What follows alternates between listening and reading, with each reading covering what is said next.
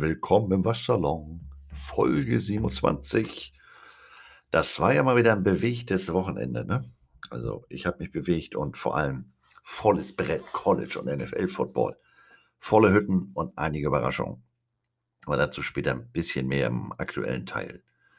Sonntagnachmittag, ich sagte es, bewegt, Straße runtergelaufen. Ich war beim ELF-Halbfinale.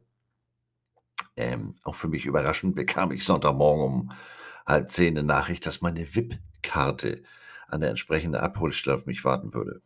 Läuft. Das war dann einfach halb, halber einfach eine Staff-Karte, so zum Umhängen und viele Felder nicht angekreuzt und ich durfte eigentlich überall hin, auch da, wo ich gar nicht hin wollte. Ähm, war wahrscheinlich für die Orga der einfachste Weg, mir so ähm, All Access zu verschaffen. Ich sag mal, der Commissioner wusste das nicht. Macht ja nichts. Aber wenn das rauskommt, das gibt Menge. Oder, das war eine Vorschau auf nächste Saison. Da ist hinter den Gründungswohn ein bisschen was in Bewegung. Aber davon lasse ich mich jetzt noch nicht unruhig machen. Ich gehe nicht davon aus, dass der Commissioner mich mittlerweile in sein Nachtgebiet eingeschlossen hat. Und äh, das sollen die mal intern klären und dann sehen wir mal, wie es weitergeht. Ich wüsste momentan nicht mal, was die genau von mir wollen. Ich weiß ja selber nicht mehr, was ich will. Naja, aber da ich ja auch ein schlechter Mensch sein kann, habe ich das mit dem Staff-Ausweis gleich mal fotografiert und in den einschlägigen Social-Media-Kanälen gepostet. Was soll ich sagen? Was Ivan Petrovich Pavlov 1890 mit Hunden ausprobiert hat, klappt 2021 mit Menschen auch ganz hervorragend, als wenn ich ein Stöckchen geschmissen hätte. Und dann gleich die nächste Schublade. Man hätte mich mit Bier eingekauft. Hallo, Bierpartner der ELF ist Bitburger. Und Corona-bedingt momentan alkoholfrei. Und das ist ja mehr so wie ein schlechtes Alster, ne? Außerdem sehe ich aus wie so ein Ausverkauf auf zwei Beinen. Also, dass man mich so günstig einschätzt. Was kommt als nächstes? Autowäsche mit Oettinger? Gibt viel zu tun. So, nur aber zum Thema. Sonntag geht es ja gern Nordsee in die renovierungsbedingte Umsiedlung. Also nicht ich werde im Urlaub renoviert, wie wir wissen, geht das am besten in der Midwestern Luft von Missouri, sondern unsere Wohnung. Wird jetzt alles schwarz-gelb, ne? Naja, nicht wirklich. Und deshalb müssen wir ins Land der Gezeiten. Oder wie man auch sagt, der Tiden oder auf Englisch Tide. Und ihr ahnt es, eine weitere Überleitung des Todes. Es geht heute um die Alabama Crimson Tide.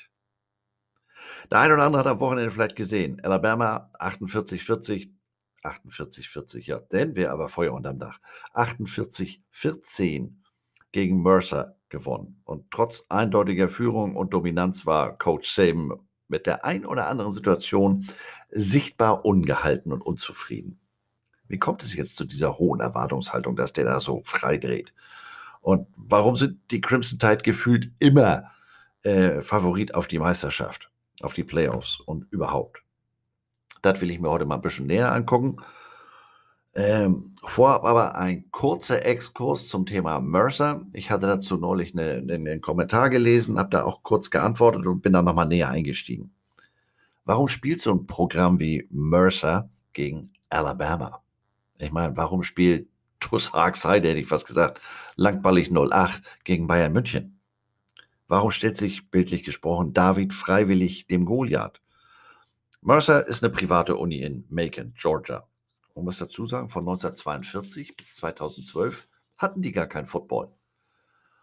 Um aber ihren Bekanntheitsgrad äh, zu steigern und damit die Studentenzahl, Stichwort Katsching, private Uni und so, entschloss man sich, das Footballprogramm wieder aufleben zu lassen. Und trat zunächst in der Pioneer Football League an. Da gab es keine Footballstipendien. Hat man aber schnell erkannt, das ist ja nicht so das Wahre. Ne? Das ist ja so ein bisschen wie wasch mich, aber mach mich nicht nass. Und deswegen 2014 hat man sich dann der FCS angeschlossen und dort der Southern Conference. Und das mit dem Bekanntwerden haben die da durchaus ernst gemeint. Das ging jetzt nicht von heute auf morgen, weil Spielpläne im College werden ja gerne im Jahr, im Jahr, auf Jahre im Voraus äh, abgestimmt. Aber die haben gesagt, ähm, um uns zu steigern, spielerisch als auch im Bekanntheitsgrad, spielen wir jetzt hier mal ein paar gegen größere Namen und nicht nur äh, innerhalb unserer Conference. Solche Begegnungen, wie gesagt, dauern, müssen im Jahre voraus geplant werden. Das ist ja jetzt auch das Problem der ganzen äh, Wechselwütigen, die ihre Spielpläne anpassen müssen, weil sie auf einmal in einer anderen Conference unterwegs sind. Äh, und für Mercer dauerte es dann zwei Jahre bis 2016, bis man gegen Georgia Tech antreten konnte. 2017 haben sie dann schon mal gesagt, wir greifen jetzt mal ein Regal weiter hoch. Begegnung gegen Auburn und Alabama. Also war schon ganz schön hoch das Regal. 2018 Memphis auf dem Spielplan, 2019 North Carolina, 2020 Army. Und eben auch Jacksonville State, von denen ich bis äh, Sonntag oder Samstagnacht noch nie gehört hatte. Schöne Grüße nach Tallahassee und Florida State. Äh, ich komme vom Weg ab. Und in dieser Saison spielen sie eben wieder gegen Alabama. Und die Mercer Bears treten dabei immer auswärts an. Denn neben der erhofften Steigerung des Bekanntheitsgrades und der sportlichen Weiterentwicklung äh, mittelfristig klingelt das da bei solchen Gelegenheiten ganz ordentlich in der Kasse. Denn böse gesprochen, so ein Cupcake, so ein, so, so ein Pushover, so ein leichter Gegner, ähm, da ist inzwischen, wenn die gegen so, so, so ein Team wie Alabama antreten, da ist locker eine Antrittsgage von, von einer Million oder mehr an Dollar drin. Und für das Heimteam ist es ein weiteres Heimspiel. Wir erinnern uns an die Folge äh, Give a Little Bit, Stadionbesuch und seine Kosten. Was da so zusammenkommt, Ticketeinnahmen, Einnahmen aus Essen und Trinken, Merchandise, Stadionwerbung, Parkgebühren, Fernsehgelder. Naja, und wenn der Gegner dann ein vermeintliches Leichtgewicht ist, ähm, dann kann man nicht nur gut aussehen, was die Stimmung und Erwartungshaltung unter den Fans natürlich auch wieder steigert. Man kann vielleicht auch am, äh, in der zweiten Halbzeit oder später nochmal wieder Backups einsetzen, unter, die unter Live-Fire, unter, unter echten Bedingungen äh, zu Einsatzzeit bringen. Also Win-Win für alle Beteiligten. Nun aber wieder Doc Brown, der DeLorean. Es geht ins Jahr 1818. Die damalige Regierung erlaubte dem Territorium Alabama, es war da noch kein Bundesstaat, eine Gemeinde für die Einrichtung eines Seminars of Learning zu gründen. Präsident Monroe unterzeichnet am 2. März 1819 das Ermächtigungsgesetz für die Eigenstaatlichkeit und Alabama wurde am 14. Dezember 1819 offiziell als 22. Bundesstaat in die Union aufgenommen. 18. Dezember 1820 wird das Seminar dann offiziell gegründet und erhält den Namen The University of the State of Alabama. Das war jetzt aber erstmal so die Abteilung Namen sind Schall und Rauch oder wie das so ist mit Titel und Dienstgraden. Die erzählen ja oft nur die halbe Geschichte. Das sollte noch bis 1827 dauern, bis mit Tuscaloosa, damals die Hauptstadt Alabamas, eine Heimat für eben diese Universität gefunden werden konnte. Und was soll ich sagen, am 12. April 1831 kam es dann auch schon zur Eröffnungszeremonie. Ganz schön flott, die Neuakademiker. Ne? Also, äh, wir gucken noch mal kurz. Äh, elf Jahre, nicht schlecht. Also, aber sechs Tage nach Eröffnungszeremonie schieben sich dann auch schon die ersten Studenten ein. Und bis Ende Mai sollte die Zahl der Studenten dann immerhin schon bis auf 52 anwachsen. Und der Campus bestand zu der Zeit aus insgesamt sieben Gebäuden. Als nur eine von fünf Universitäten in ganz Amerika bietet Alabama ab 1838 einen Ingenieursstudiengang an. Und im äh, Jahr 1841 zählt man schon 63 Studenten. 1851 sind es dann schon 126. Also mehr oder weniger die Größe eines heutigen Division One Football Teams. Nur mal so als Größenvergleich. Aber size doesn't matter, wie wir alle wissen. 1860 wirft der bestehende Sezessionskrieg, ähm, der Bürgerkrieg, lateinisch Secessio, Abspaltung, seine ersten dunklen Schatten voraus. Alabama wird Militärschule. Zu Beginn des Krieges 1861 gibt es 154 Studenten. 1865 brennen Unionstruppen den Campus bis auf ein einziges Gebäude nieder. Dieses Gebäude gibt es auch heute noch. Das ist die On-Campus-Residenz des Universitätspräsidenten. 1871 eröffnet die Universität wieder äh, mit 107 Studenten. 1892, Studentenchor ist inzwischen auf 167 Mann angewachsen, wird das erste Footballteam der Universität aufgestellt. The Thin Red Line. Nein, nicht der Film, hat damit nichts zu tun. Der spielt in Vietnam. Äh, in diesem ersten Jahr werden drei Spiele gespielt. Gegen die Birmingham High School, ein knapper 56-0-Sieg in einem Baseballstadion. Wir erinnern uns, da ist ein bisschen Rasen, aber auch jede Menge Sand. Und zweimal innerhalb von wenigen Wochen gegen den Birmingham Athletic Club. Erst eine 4 zu 5 Niederlage und dann ein 14 zu 0 Sieg. Bevor ich jetzt mit der Geschichte des Footballteams weitermache, noch ein paar Schlaglichter aus der Universitätsgeschichte. Der Waschsalon hat ja auch einen Bildungsauftrag, wie wir wissen. Ne? Ja. 1893 werden die ersten Frauen als Studenten zugelassen. 1901 beträgt die Studentenzahl 396. 1894 gründet sich die offizielle Studentenzeitung, The Crimson White. Alabama selbst sagt, der Name sei damals schon ein Zeichen dafür gewesen, dass die Schulfarben frühzeitig etabliert waren. Na denn. Jetzt mal ein ganz großer Sprung. 1963. Die Studentenzahl beträgt mittlerweile 8257, werden mit Vivian J. Malone und James A. Hood die ersten farbigen Studenten zugelassen. 63 Südstaaten, alles andere als selbstverständlich. 2003 zählt die Universität zu den Top 50 in den USA. Studentenzahl 19.633. 2012 gibt es mit Dr. Judy Bonner die erste weibliche Präsidentin. 2013 erlebt äh, die Uni bis dahin größte Freshman Class in seiner Geschichte. 6.478 Frischlinge lassen die Studentenzahl auf 34.852 anwachsen. 52, so haben die mal angefangen. 2015 wird der Campus eine raucherfreie Zone. Aktuell beträgt die Zahl der Studenten 37.842. Und äh, was ich so herausfinden konnte, die Universität von Alabama ist unter anderem bekannt für Studiengänge in Business, Management und Marketing. Nun aber wieder zurück zum Football. Genug mit, mit der einseitigen Bildung. Ne? Man muss ja die Waage hier wieder, und ihr wisst, was ich meine. The Thin Red Line wurde also 1892 gegründet. Als Vater des Footballs in Alabama gilt William J. Little. Little lernte Football während seiner Zeit an der Phillips Exeter Academy in Exeter, New Hampshire kennen.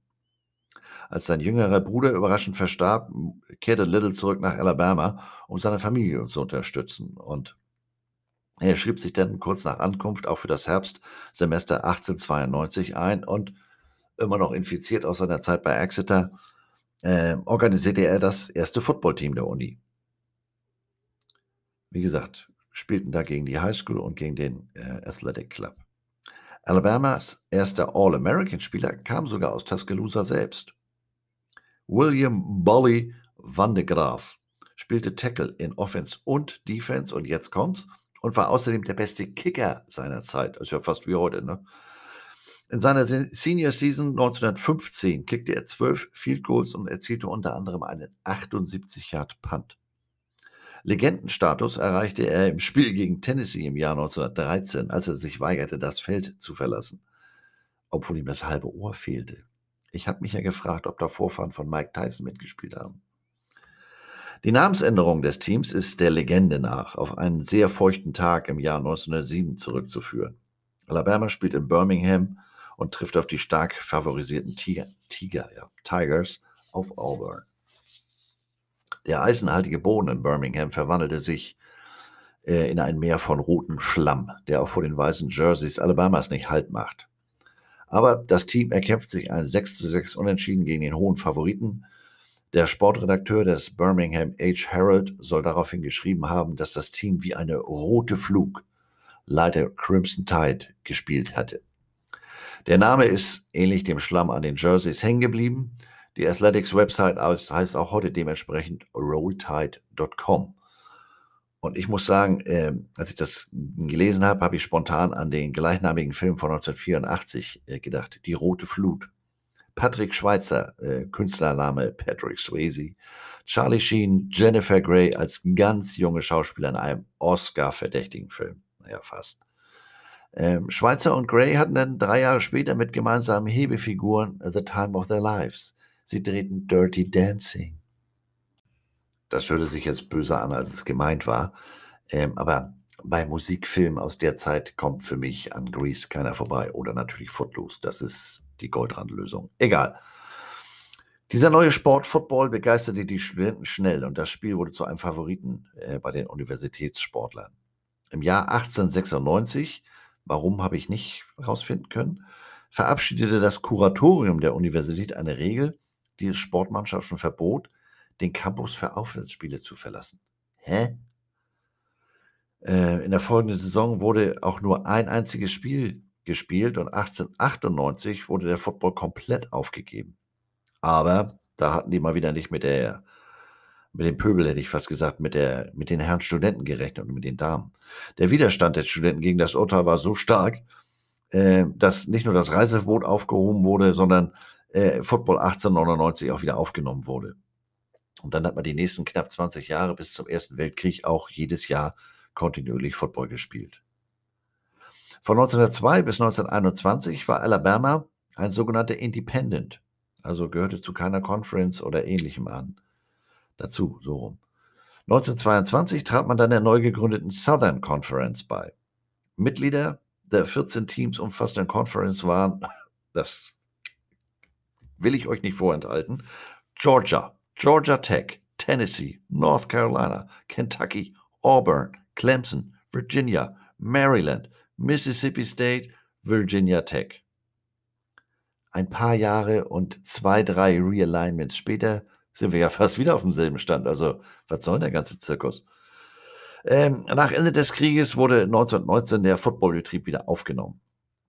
Und äh, wenn man dann so in die Annalen von Alabama guckt, sie selbst sind ganz bescheiden und sagen, das war auch das Jahr, wo der Beginn unseres Aufstiegs zu nationaler Größe begann. Ja, bescheiden, so sind sie. Universitätspräsident George H. Denny stellt einen neuen Head Coach ein, Xan Scott. Scott kommt aus Cleveland und war bis dahin Sportjournalist mit Schwerpunkt Pferderennen. Also naheliegende Entscheidung, so einen Mann zum Football-Head Coach zu machen. Also ist doch klar. Aber ne, wer knipst hat recht? Die Wahl sollte sich als richtig herausstellen. Scott erzielt einen Rekord von 29 Siegen, 9 Niederlagen, 3 Unterschieden. Darunter Alabamas erste Saison mit 10 Siegen.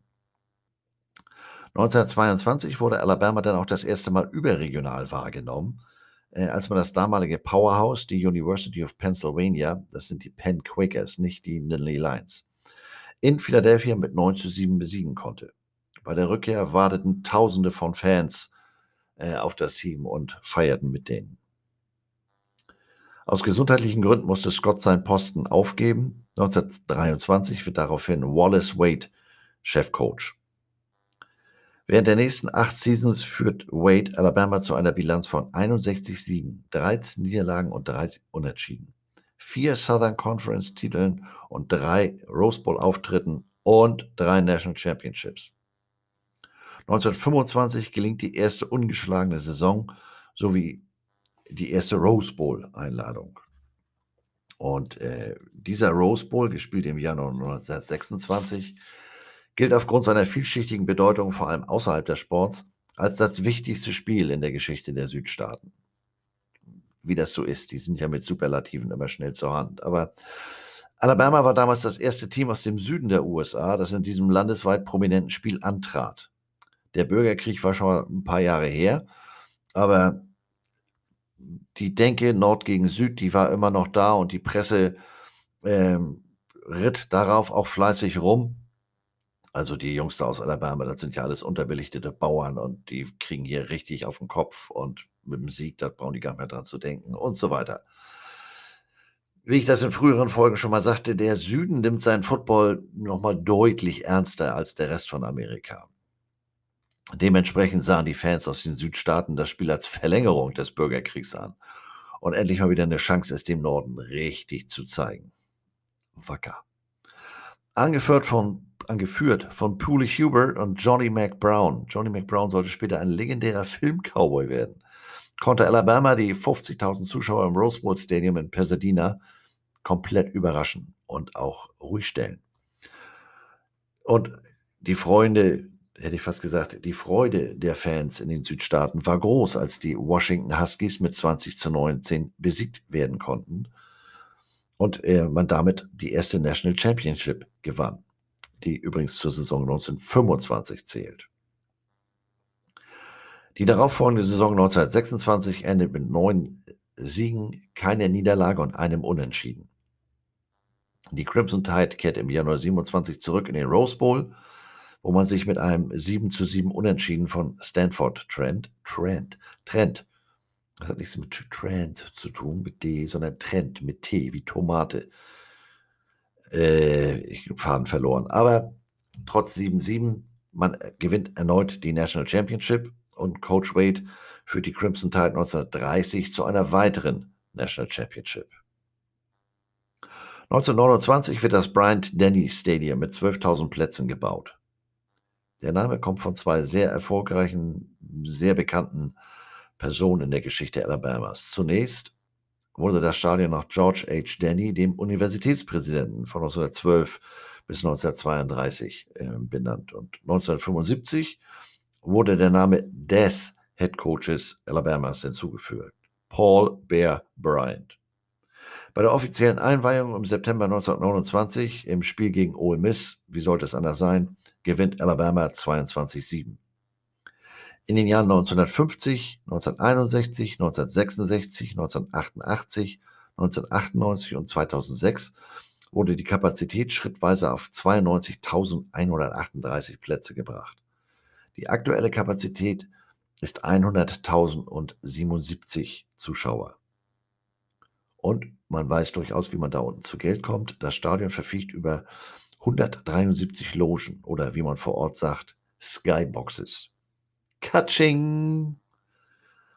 1930 schreibt Everett Strapper vom Atlanta Journal nach dem Spiel gegen Mississippi noch völlig geschockt über die Größe der Spieler von Coach Wade. Er schrieb, ich habe die das erste Mal live gesehen und die schiere Größe dieser Spieler hat mich komplett kalt erwischt. Also die gleichen Spieler, die ich letztes Jahr gesehen habe, die sind ja jetzt doppelt so groß. Die Milch macht's, sag ich mal. Und immer schön das Tellerchen leer essen. Ja. Einer der Fans soll bei dem Einblick dieser Hühnen gerufen haben, Hold your horses, the elephants are coming. Strapper und andere Sportjournalisten griffen den Vergleich dankbar auf und schrieben von den roten Elefanten. Und obwohl der Elefant äh, somit schnell zu einem Symbol für das Team der Alabama Crimson Tide wurde, dauert es noch bis zum Sugar Bowl 1979, ähm, bis Big Al als Maskottchen an der Sideline auftauchen sollte. Die University of Alabama ist übrigens die einzige der großen Universitäten mit einem Elefanten als Maskottchen. Ich meine, auf die Idee muss man ja auch irgendwann kommen. Die sind ja reichlich gesät da unten. Ne? Könnte aber schlimmer kommen. Andere haben Nacktschnecken als Maskottchen. Mahlzeit. 1931 übernimmt Frank Thomas, ehemaliger Quarterback von Notre Dame, den Posten des Head Coach. In seinen 15 Jahren als Chefkoch bis 1946 führte die Crimson Tide in 146 zu 115 Spielen, 24 Niederlagen und 7 Unentschieden. 1933 wird die Southeastern Conference gegründet, die SEC. Coach Thomas Team gewinnt gleich den ersten möglichen SEC-Titel. Im Jahr darauf gelingt eine 10 zu 0 Saison, darunter ein 29-13-Sieg über Stanford im Rose Bowl 1935. Unter den Stars des damaligen Teams waren Don Hudson, Dixie Howell und der Paul Bryant. Hudson wurde nach seiner College-Zeit ein Star bei den Green Bay Packers und wurde später in acht verschiedene Hall of Fames aufgenommen, darunter die NFL Hall of Fame und die College Hall of Fame. Thomas war der erste Coach, der sein Team in die vier großen Bowls seiner Zeit führen konnte: den Rose Bowl, Cotton Bowl, Orange Bowl und Sugar Bowl. Sein Team von 1945 erzielte eine weitere 10 zu 0 Saison, schlug Southern Cal im Rose Bowl mit 34 und 14.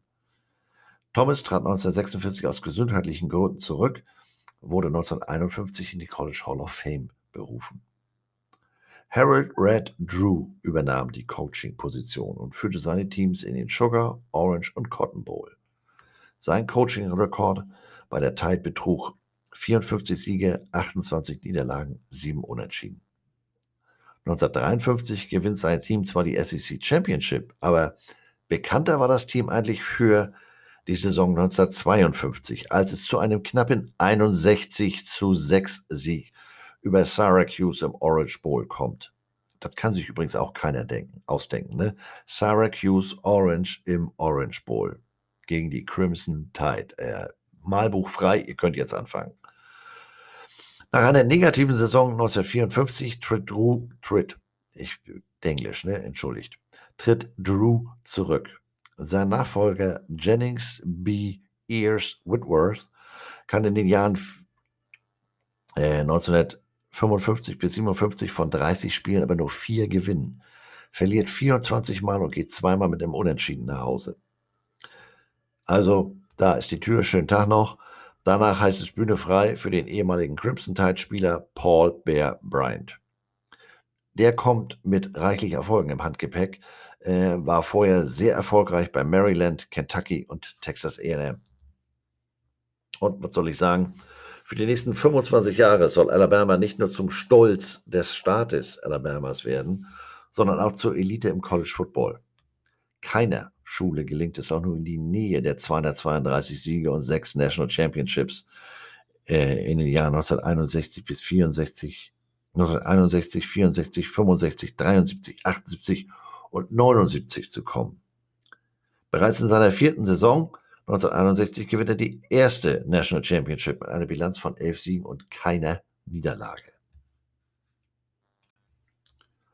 Bryant wird die dominante Figur im College Football. Und der Junge ist ja auch nicht ganz doof ne?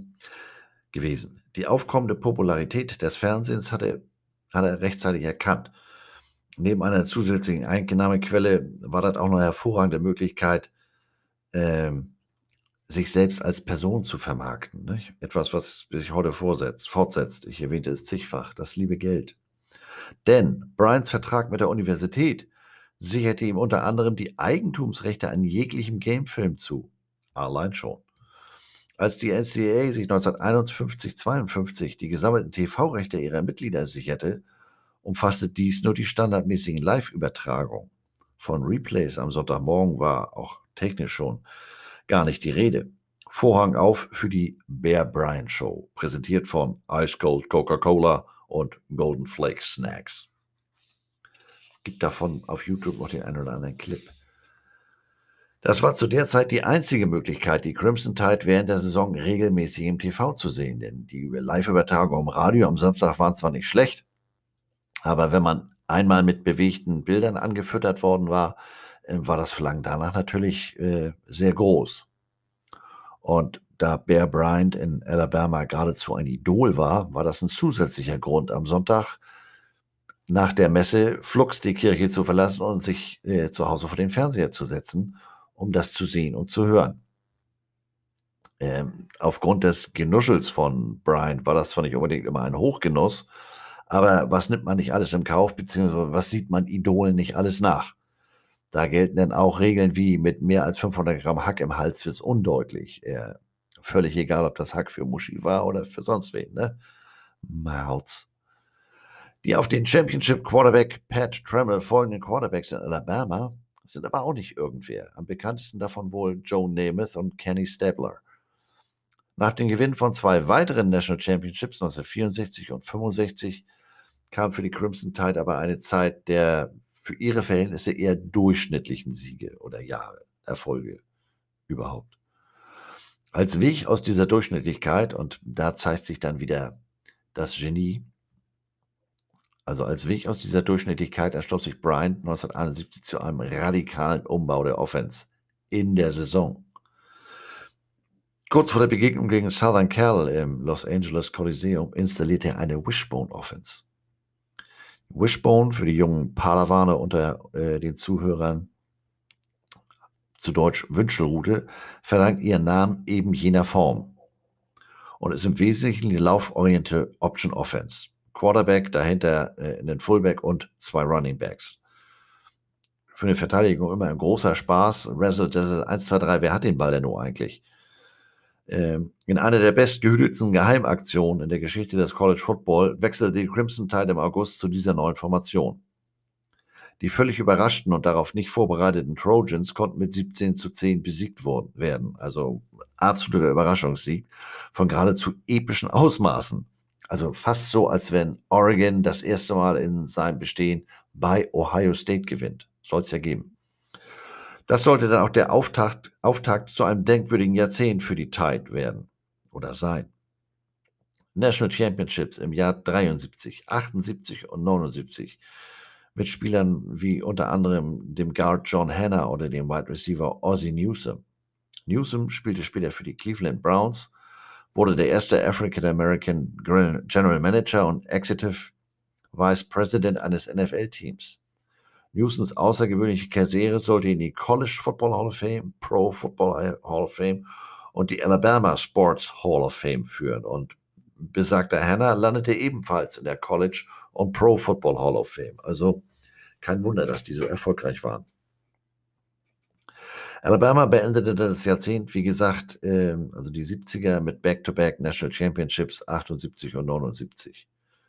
Eine der legendärsten Szenen des Jahrzehnts sollte im Jahr 79 im Sugar Bowl passieren, als der Linebacker Barry Krause den Running Back von Penn State, Mike Guman, in einem Force Down Goal Line Stand eiskalt stoppt. In einem Aufeinandertreffen legendärer Coaches, Paul Bryant, Joe Paterno, bei Penn State konnten die an zwei gerankten Crimson Tide die an eins platzierten die Lions mit 14-7 besiegen. Die fünfte Meisterschaft für Bear Bryant. Bryants letzte Meisterschaft sollte im Jahr darauf folgen, als die Saison mit 12 zu 0 abgeschlossen wurde und Arkansas im Sugar Bowl geschlagen werden konnte. Nach der Saison 82 trat Bryant als Head Coach der Tide zurück. Sechs National Championships, 24 Bootspiele, 13 Conference-Titel, dreimal die Saison ungeschlagen. Gesamtbilanz von 287 Spielen mit 232 Siegen, 46 Niederlagen, 9 Unentschieden. Brians Hut, den er an der Sideline immer trug, mit diesem äh, schwarz-weißen Hahntrittmuster, ist bis heute ein Synonym, nicht nur unter den Tide-Fans, für den Coach oder Alabama Football im Allgemeinen. Und Coach Paul Bear Bryant ist bis heute wesentlicher Bestandteil des Footballs oder der Tradition in Alabama. Er gründete äh, unter anderem einen Fonds, um die Kinder seiner ehemaligen Spieler mit Stipendien beim Besuch der Universität von Alabama zu unterstützen. Und Bryant ist in Alabama äh, an der Universität allgegenwärtig. Neben dem schon erwähnten äh, Bryant Denny Stadium gibt es das Paul W. Bryant Museum, das sich in erster Linie mit der Geschichte Alabamas, Schrägstrich Alabama Football äh, beschäftigt, nicht nur mit Bryant selber. Die Paul W. Bryant High School, die Bryant Hall, die Bryant Bridge, das Paul W. Bryant Conference Center und den Bryant Drive. Bryant wurde 1983 von äh, Präsident Ronald Reagan posthum die Medal of Freedom verliehen. Der frühere Crimson Tide-Spieler Ray Perkins äh, zuvor Head Coach der New York Giants, übernimmt von Bryant das Amt des Head Coaches. Also heutzutage ist es ja eher umgekehrt, dass die Leute vom College in die NFL gehen. Aber damals sieht man mal, was für einen Stand äh, die Crimson Tide damals schon hatten. Da ist man den, umgekehrt, den, den umgekehrten Weg gegangen. Äh, ich war bei Ray Perkins. Head Coach führt sein Team äh, in den Liberty Bowl, gewinnt über Illinois. Und nur wenige Wochen später, einen Monat später, am 26. Januar 1983, verstirbt Paul Bryant nach einem Herzinfarkt. Mehr als 100.000 säumen die Interstate 20 zwischen Tuscaloosa und äh, der Coach wird dann in Birmingham auf dem Elwood Cemetery begraben. Perkins bleibt bis 8, 1896, er kann in der Zeit reisen. Bleibt bis 1986 der Head Coach. Erreicht eine Bilanz von 32 Siegen, 15 Niederlagen, einem Unentschieden. Aber ihm gelang es während dieser Zeit, zwei von Alabamas besten Spielern zu rekrutieren. Das Verteidiger-Tandem Cornelius Bennett und Derek Thomas. Bennetts herausragende Leistung unter anderem 28-10 Sieg gegen Notre Dame, äh, 1986. Das hilft ihm, die Lombardi Trophy für den besten Lineman zu gewinnen. Zwei Jahre später gewinnt Thomas die Butkus Trophy für den besten Linebacker. Und die waren ja in der NFL auch nicht so ganz unerfolgreich. Nachdem Perkins die Crimson Tide für den Posten des Head Coaches bei den Tampa Bay Buccaneers verlassen hat, übernimmt Georgia Techs Bill Curry das Ruder. Aber der soll nur drei Jahre bleiben sein 1989er Team, in dem unter anderem der spätere Clemson Head Coach William Dabo Sweeney spielte, teilte sich nach einer 10 zu 2 Saison den SEC-Titel mit Auburn und Tennessee. Nach dem Sieg im Sugar Bowl 1990 zog Curry mit einer Bilanz von 26 Siegen und 10 Niederlagen äh, im Handgepäck weiter zur University of Kentucky. Gene Stallings, früher Spieler Bryans bei Texas AM und äh, auch schon Assistant bei Alabama, wurde der nächste Head Coach. Der großgewachsene Texaner verkörperte viele der Qualitäten von Bryant, insbesondere die mentale und physische Toughness der Crimson Tide-Spieler. Von 1990 bis 96 erzielte Stallings 70 Siege, 16 Niederlagen, ein Unentschieden darunter 1992 eine 13 zu 0 ungeschlagene Saison. Alabama gewinnt damals die National Championship und Stellings selbst den Titel Coach of the Year. Äh, am Neujahrstag 1997 endet die Ära Stallings, als er die Michigan Wolverines mit 17 zu 14 im Outback Bowl in Tampa schlagen kann. Der ehemalige Alabama-Spieler Mike DuBose coacht die Crimson Tide von 1997 bis 2000. 1999 gewinnt er die SEC und einen Platz im Orange Bowl. Running Back Sean Alexander und Offensive Tackle Chris Samuels waren damals die Stars des Teams. Alexander wurde SEC Player des Jahres. Samuels gewinnt die Outland Trophy als bester Lineman. Also auch da wieder nicht so ganz schlecht. Ene, Mene, Mink, Pink, Pink, wie geht's weiter? Man weiß es nicht. Ähm, ja, ich mache mal eine Pause. Ne? Nicht nur ich konnte eine Pause gebrauchen, Alabama brauchte sie auch. Denn die nächsten Jahre werden turbulent, was an diversen Wechseln auf der Headcoach-Position und an Sanktionen durch die NCAA liegt. Nach einer 3 zu 8 Saison wird DuBose im Jahr 2000 gefeuert und durch TCUs Dennis Francioni ersetzt. Der hält sich aber nur zwei Jahre und mit einer Bilanz von 17 Siegen und 8 Niederlagen verlässt er die Tide, wird Head Coach damals bei den Texas AM Aggies. Daraufhin entscheidet sich Alabama für Mike Price. Der kommt von Washington State. Aber Price wird schon fünf Monate später wieder entlassen, ohne auch nur ein einziges Spiel für die Tide gecoacht zu haben. Ähm, der war nicht so ganz geschickt oder ungeschickt, sagen wir es mal so rum ähm, auf dem Weg zu einem Wohltätigkeits-Golfturnier in Pensacola, Florida, wird der Kamerad in einem Stripclub beobachtet. Das wäre jetzt noch nicht so ganz das Schlimme, aber Hotelzimmer hat er mit der Kreditkarte der Uni bezahlt, war ja dann auch in entsprechender Klamotte unterwegs und die 1000 Dollar für eine nicht näher genannte Dame auf seinem Hotelzimmer, das konnte er nicht so ganz erklären. Äh, und hat ihm auch nicht so ganz geholfen. Vor allem nicht, weil die Uni ihn schon vorher äh, ermahnt hatte, er möge doch bitte nicht mehr die Bars rund um den Campus äh, so häufig frequentieren und sich bis in die frühen Morgenstunden an der Vernichtung der Alkoholbestände der jeweiligen Bar aktiv äh, beteiligen. Rix, Pups, cha, cha, cha. Der nächste bitte. Der nächste Head Coach wird früherer Alabama Quarterback Mike Schuler, der sich von 2003 bis 2006 auf dem Stuhl halten kann. Seine Bilanz von 26 Siegen bei 23 Niederlagen ist auch nur knapp positiv. Aber was ganz schlecht für ihn ist, ist, er kann in dieser Zeit nicht einmal gegen den Erzrivalen Auburn gewinnen. Da ist die Tür, wie schon Lotto King Karl im Duett mit Roberto Blanco richtig anmerkte. Perlen der Musikgeschichte, ich sage es euch. Und wenn wir schon bei Perlen sind und bei Lotto, da fällt mir Stullen Andi ein, ne? oder Studen Andi, oder Schlucke. 90 Minuten echte Gefühle. So wie gestern Abend. Da habe ich auch schon Kinoabend mit einem Heimatfilm gemacht, Soul Kitchen. Äh, ihr wisst sicher, von welchen Oscar-Nominierungen ich hier spreche, oder? Also, ich komme vom Weg ab, zurück. Interstate 20, 20, Tuscaloosa.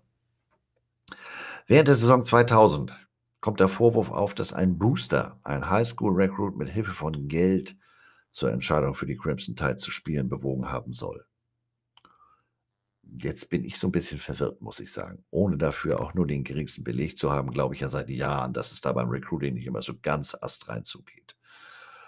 Aber bei dem Seriensieger wie Alabama muss ich mit Geld kommen, damit so ein Pubertierender, so ein, so ein Windelpupser da unterschreibt. Da muss aber eine ziemlich große Echokammer zwischen den Ohren sein. Aber das bin nur ich. Wer was weiß ich denn, ne? Diese finanzielle Transaktion führte 2002 zu Sanktionen durch die NCAA, unter anderem ein Bowl-Bann für zwei Jahre und eine erhebliche Reduktion der zur Verfügung stehenden Footballstipendien. Denn das war bereits das zweite Vergehen Alabamas innerhalb von vier Jahren. In Kombination mit dem äh, eben schon genannten Coaching-Karussell reicht es zwischen 2000 und 2006 insgesamt nur zu einer Bilanz von 46 Siegen und 40 Niederlagen. Für Alabama-Verhältnisse gar förderlich. Deswegen, Alabama Athletic Director Mal Moore, genug gelacht. Er entschied sich im Januar 2007 für Nick Saban als neuen Head Coach. Saban war jetzt nicht so ganz unbeleckt, äh, unter anderem mit LSU 2003 die National Championship gewonnen. Und deshalb die Hoffnung, dass der Alabama zu alter Größe führen kann. Alabama war zu dem Zeitpunkt äh, schon für zwei Jahre Head Coach der Miami Dolphins, konnte da 15 äh, Siege und 17 Niederlagen äh, erzielen. Und das Gerücht, dass er zu Alabama gehen sollte, kam schon während der NFL-Saison auf. Da wies er das aber weit von sich. Aber am Ende der Saison hat er sich dann doch für den Schritt zurück ins College entschieden. Seine erste Saison endet mit einer Bilanz von sieben Siegen und sechs Niederlagen. Ähm, qualifizieren sich für ein Bowl-Spiel und gewinnen gegen Colorado im Independence Bowl.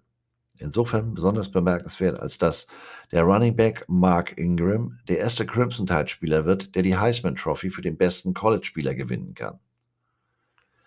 2010 gewinnt die Universität of Alabama ihre 13. National Championship im Football.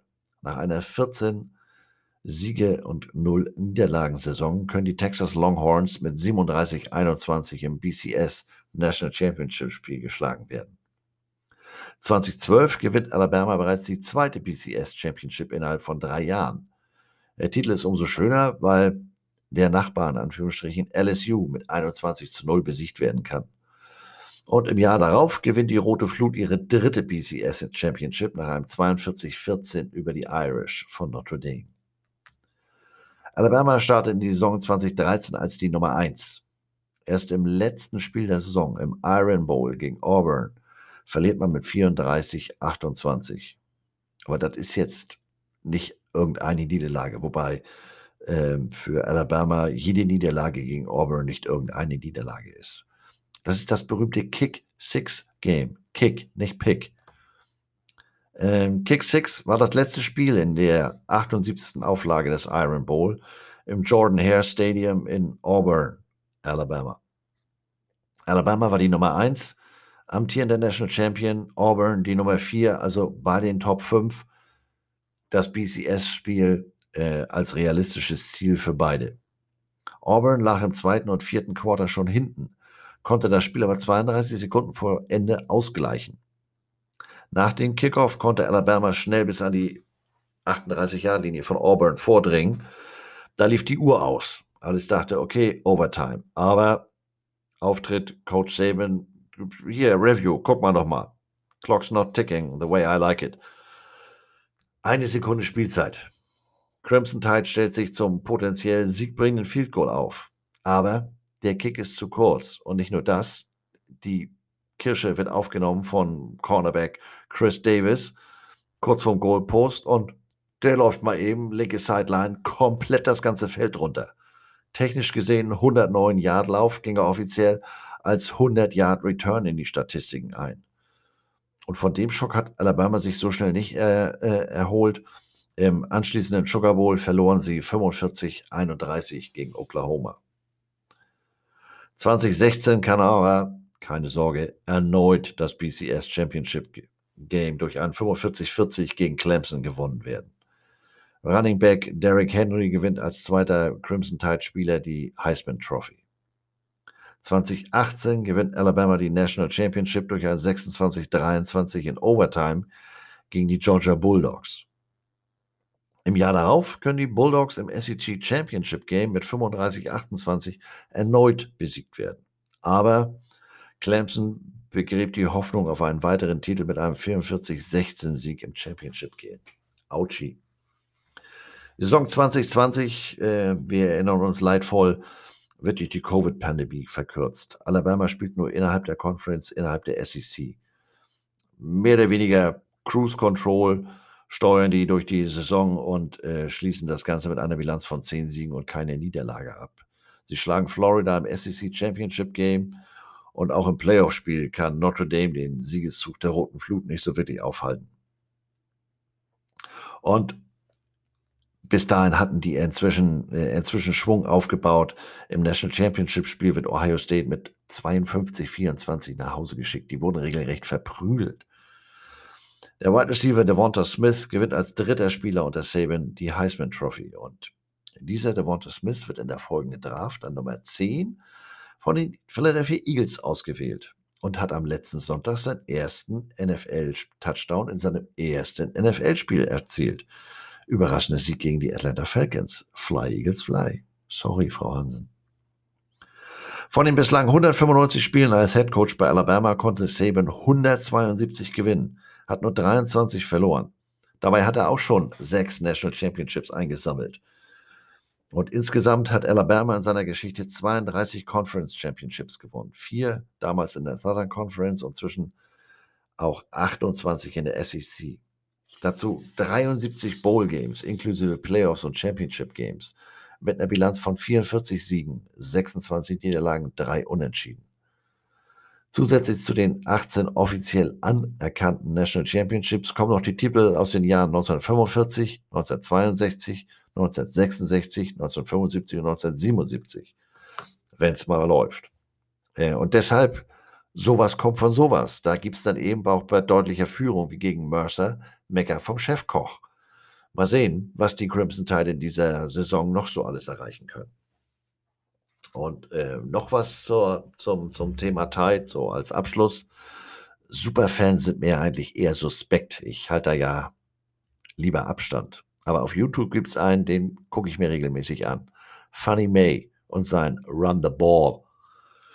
Der Typ ist Comedian und in Anführungsstrichen nebenbei echt Hardcore Bama-Fan regelmäßig blickt er in seiner YouTube-Show äh, auf den Spieltag zurück. Das ist absolut minimalistisch. Der sitzt auf seinem Sofa und seine Mimik und sein Southern Slang, die haben so eine ganz eigene äh, äh Sprachmelodie, die können ich den ganzen Tag hören.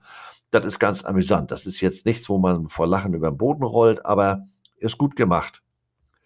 Und äh, scheint auch ganz erfolgreich zu sein. Wie ich gesehen habe, hat er jetzt äh, diese Woche das erste Mal eine Erweiterung gemacht. Er blickt als Bama-Fan auf den NFL-Spieltag. Aber guckt dann immer, welche Alabama-Spieler sind bei den jeweiligen Teams. Das ist ein bisschen sehr gewollt. Das habe ich schnell wieder ausgemacht. Ja, also so viel zur Geschichte der Crimson Tide und warum die äh, immer mit einem breiten Kreuz durch die Tür kommen. Die Geschichte zeigt uns, die hatten schon immer so ein dickes Brett vom Kopf.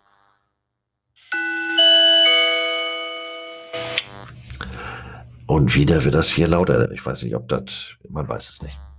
Äh, eingangs erwähnt, letztes Wochenende ordentlich Rabatz. Volles Programm, Samstag, Sonntag äh, in Sachen Football. Samstag schon die große Überraschung mit dem Sieg der Enten im Hufeisen. Aber wie die Niederlage von Florida State gegen Jacksonville State zeigt, äh, die Woche vorher hervorragend gegen Notre Dame gespielt. Jetzt gilt es in dieser Woche für Oregon, die gute Leistung zu bestätigen. Also Hebel auf die Back. Äh, an dem vergangenen ersten NFL-Spieltag kam es insofern für mich zur Überraschung, als dass ich ehrlich gesagt mit meinen Eagles nicht gerechnet hatte. Deutlicher Sieg gegen Falcons. Ich entschuldige mich nochmal, Frau Hansen. Äh, das hat mir natürlich gut gefallen. Der alte Krabbenpooler James Winston wirft fünf Touchdowns gegen Green Bay und die wiederum erzielen nun den Field Goal. da muss die Pornopeitsche mit dem losen Helm aber mal ein bisschen, mal, da muss ein bisschen mehr kommen, ne? sonst war der ganze Aufstand von ihnen im Sommer noch lächerlicher. Und ihm werden die Teams nach dieser Saison möglicherweise nicht gerade die Bude einrennen. Äh, mein Mitleid hält sich in Grenzen. Und übrigens, deine State Farm Commercials werden auch immer komischer. Streng dich mal an. Was geht diese Woche ab? Wie letzte Woche wieder meine subjektiv ausgewählten Highlights, beziehungsweise was man hier so im Fernsehen empfangen kann. Pro7 zeigt am Samstag um 18 Uhr die Cincinnati Bearcats gegen die Indiana Hoosiers. Nachdem ich auf YouTube Kurzdokus von Cincinnati mit dem Titel Let It Fly gesehen habe, werde ich da bestimmt mal reingucken. Die haben mir gut gefallen, insbesondere der Quarterback. Also ich werde da beim ESPN-Player reingucken, nicht bei RAN. Ihr wisst ja, ich bin ein schlechter Mensch. Im Stream zeigt äh, RAN dann um 21.30 Uhr Georgia Tech gegen Clemson.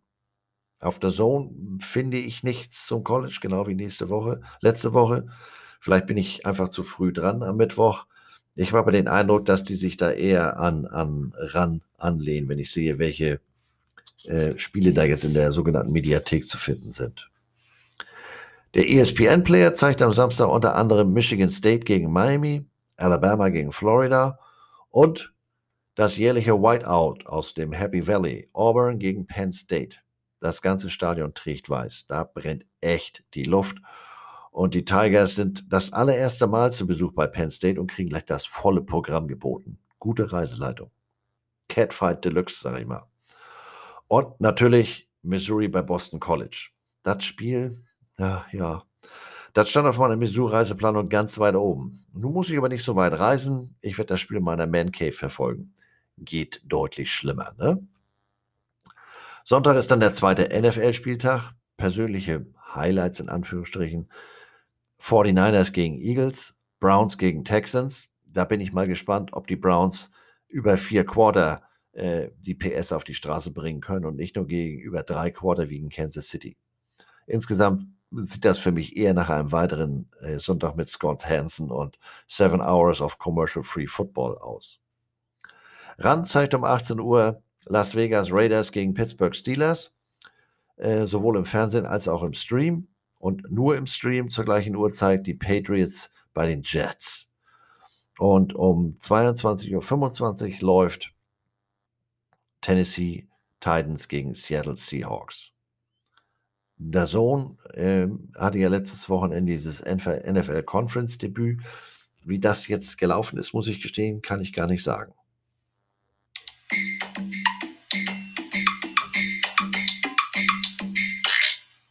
Abteilung Zwerg, heute etwas umfangreicher.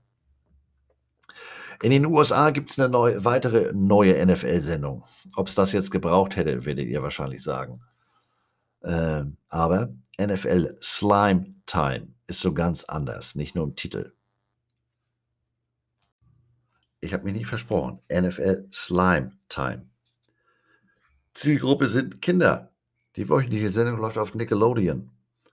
Denn in der vergangenen Saison lief ja das Playoff Spiel, das Wildcard-Playoff-Spiel zwischen New Orleans und den Chicago Bears, unter anderem auf dem Kindersender Nickelodeon und mit diversen Spezialeffekten wie Slime in der Endzone nach dem Touchdown oder SpongeBob zwischen den Goalposts wollte die NFL das jüngere Publikum, äh, ich hätte jetzt fast gesagt einfangen, ansprechen natürlich.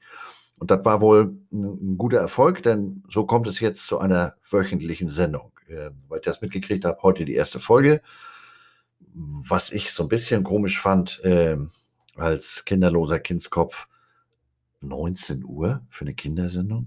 Naja, was weiß ich schon. Im College Football selbst sind dieses Jahr scheinbar die Karussellbremse ausgefallen, denn deren Coaching-Karussell dreht ja ganz schön frei. Und das schon nach zwei Wochen. Also mit Woche 0, 3, aber ihr wisst, was ich meine. Den Anfang machte Randy Edsel bereits letzte Woche bei Yukon, hat aber nicht viel genützt. Vergangene Samstag gab es eine 49-0-Reibe bei den Purdue Boilermakers. Boiler up. Autsch. Aus der Reihe, wenn die Leistung schon nicht stimmt, muss wenigstens das Equipment stimmen. Ihr kennt das. Lief am Samstag das Team der Navy auf. Die an die Paradeuniform der Marines angelehnte Klamotte sah für meinen Geschmack richtig gut aus. Und das heißt ja was, wenn ich, Army-Mann, die Navy lobe. Ne? Das sah für mich in Bewegung noch viel besser aus als auf den Fotos. Hurra! Hat aber nichts genützt. Air Force gewann deutlich mit 23-3. Und das war bereits die zweite Niederlage für die, für die Goats der Navy in zwei Spielen. Da hatte deren Athletic Director Chad Gladschak am Sonntagmorgen offenbar genug und feuerte kurzerhand den Offense-Coordinator Ivan Jasper. Jasper ist immerhin seit 2002 Coach bei den Midshipmen, seit 14 Jahren deren Offense-Coordinator. Ich würde mal sagen, der AD war Sonntagmorgen noch nicht auf dem Töpfchen gewesen, denn das war ja mal ein echter Gehirnfurz. Am Montag hat er Jasper wieder eingestellt, wenn auch nur als Quarterback-Coach. Außerdem hat man sich von Offensive Assistant Billy Ray Stutzman getrennt, da er den von dem Arbeitgeber geforderten Impfschutz verweigerte. Hört sich an, als wenn der Laden von 76ern geschmissen wird. Alles, was sich bewegt, grüßen und was sich nicht bewegt, wird angepönt. Ne? Aber da geht noch mehr. USC. Die haben am Montag im Zuge nach der Suche nach New Leadership ihren Head Coach Clay Helton entlassen. USC hatte sich vor der äh, Saison Hoffnung auf den Conference-Titel gemacht und kam aber am Samstag gegen Stanford äh, mit 42, na, la, la, la, 42, 28 so böse unter die Räder, dass man gesagt hat, danke, wir wissen nicht, wie wir es ohne dich schaffen sollen, ab morgen probieren wir es mal. Halton war bereits seit 2010 bei den Trojans, fing an als Quarterback-Coach, dann als Offense-Coordinator und immerhin seit 2015 als Head Coach. Auf Interimsbasis wird, wird ihn Dante Williams ersetzen. Williams ist jetzt seit letztem Jahr bei USC, war äh, Cornerback-Coach und Defensive Pass Game Coordinator. Großartig verwirrender Titel für meinen Geschmack, als wenn die Defense passen würde. Aber Titel sind bei diesen Neuengländern da drüben ja ganz groß. Also nach der letzten Saison wurde der immerhin schon zum Associate Head Coach befördert. Der lässt anscheinend das Kartoffelwasser nicht so schnell anbrennen. Ähm, das nenne ich mal einen steilen Aufstieg. Vor allem, wenn man berücksichtigt, dass Held noch einen Vertrag bis zum Ende der Saison 2023 hat oder hatte. Um ihn aus dem Vertrag rauszukaufen, sind um und bei 12 Millionen Dollar für USC fällig. Da mal viel Glück bei der weiteren Suche nach New Leadership. Ähm, ich würde zwischenzeitlich vielleicht mal eine Kollekte starten. Und ich muss gestehen, ich hätte ja eine deutlich kostengünstige Variante als Lösung des Problems. USC kann man hervorragend erweitern zu You suck! Shirts und Hoodies auflegen und ans Team samt Tragepflicht verteilen. Was meint ihr, wie motiviert die sind? Social Media posten mit einem Hoodie You suck. Denn mal ganz ehrlich, wenn da nur der Chefkoch ausgetauscht wird, der Rest der Bande bleibt aber am Ruder, wer ist denn da letztendlich verantwortlich für das Gestümper? auf dem Platz zählt, hat ja schon uns Uwe gesagt. Aber das ist wahrscheinlich zu hart für diese jungen Athleten. Der ein oder andere könnte sich dann zu einem Transfer zu Mary Poppins State veranlasst sehen, denn da gibt es immer ein Löffelchen voll Zucker, ne? Falls sich jetzt jemand wundert, ich habe mit USC so gar nichts am Hut. Pete the Cheat Carroll und Reggie Bush war mir schon immer ziemlich egal. Und mein schönster USC-Moment ist die Rosboden-Niederlage im National Championship Game gegen Texas 2006. Ich finde den Rauswurf nur maximal inkonsequent. Aber Else Kling sagt mir, wenn es schön macht. Und wenn Else das sagt, wer bin ich dann? Ne? Einen habe ich noch. In Fayetteville, Arkansas, geht seit Montag auch der Hut rum. Die Razorbacks zeigten sich am Samstag wenig gastfreundlich, schickten die Texas Longhorns mit einer 21-40 Niederlage zurück nach Austin. Die Gratulanten waren angesichts dieser deutlichen Verabschiedung etwas ungeduldig und stürmten das Feld. Das erfreute die SEC. Süßer die Kassen, die klingeln. Katsching! Das macht dann mal bitte 100.000 Dollar. Das macht dann Deutscher, ne? Betreten des Rasens verboten. War nicht das erste Mal, dass die wildschweinischen Gratulanten etwas äh, schnell auf ihren Füßen fahren. Das war schon mal äh, der Fall, 2014 gegen LSU. Und äh, bei der SEC sitzen scheinbar nur Leute mit äh, Langzeitgedächtnis. Alle kommen alle von Alabama, haben Elefantengedächtnis. Neben der Rechnung gab es auch eine Grußkarte. Beim nächsten Mal sind 250.000 Dollar fällig. Immerhin geht die Kohle nicht in den Pott der diensttäglichen äh, SEC Bingo-Runde, sondern in den SEC Postgraduate Scholarship Fund. Am Samstag noch ein ist Mississippi State zu Gast in Memphis. Das Spiel steht jetzt zwar nicht unter dem Motto The Sound of Silence, aber ähnlich wie Fifi beim Schlachter werden die berühmt-berüchtigten Kuhglocken der Fans der Bulldogs draußen bleiben müssen. Auf eine entsprechende Anfrage auf Twitter antwortete der General Manager des Liberty Bowl, Thomas Carrier, mit einem Big Fat No, My House, My Rules. Dann können Dr. Edgar und Paula ihren Pudding am Samstag samt Glocke vorbereiten. Mahlzeit. Was das alles Gift, ne? Äh, Vusuelas sind übrigens auch verboten, also nicht nur diese olle Geschichte. So, Ausblick. Nächste Woche geht natürlich weiter im Wassersalon. Obwohl, wie gesagt, der Wassersalon wegen Renovierungsarbeiten an die Nordsee verlegt. Aber ich bin ja vorbereitet. und es wird trotzdem neue Folgen geben. Aber aus der Dose. Sprich, ich habe da mal was vorbereitet. Da oben äh, aufnehmen ist nicht so ganz einfach, schätze ich mal. In den nächsten beiden Folgen wird so zwar der aktuelle Tagesbezug fehlen, aber wird, das behaupte ich jetzt mal ganz frech, trotzdem nicht langweilig. Und deshalb nächste Woche gleich mal eine Premiere im Waschsalon. Ich habe einen Gast. Und wer weiß, äh, vielleicht juckt es mich ja je nachdem, was da am Wochenende so los ist, äh, trotzdem. Und ich nehme via iPhone mit Meeresrauschen im Hintergrund auf.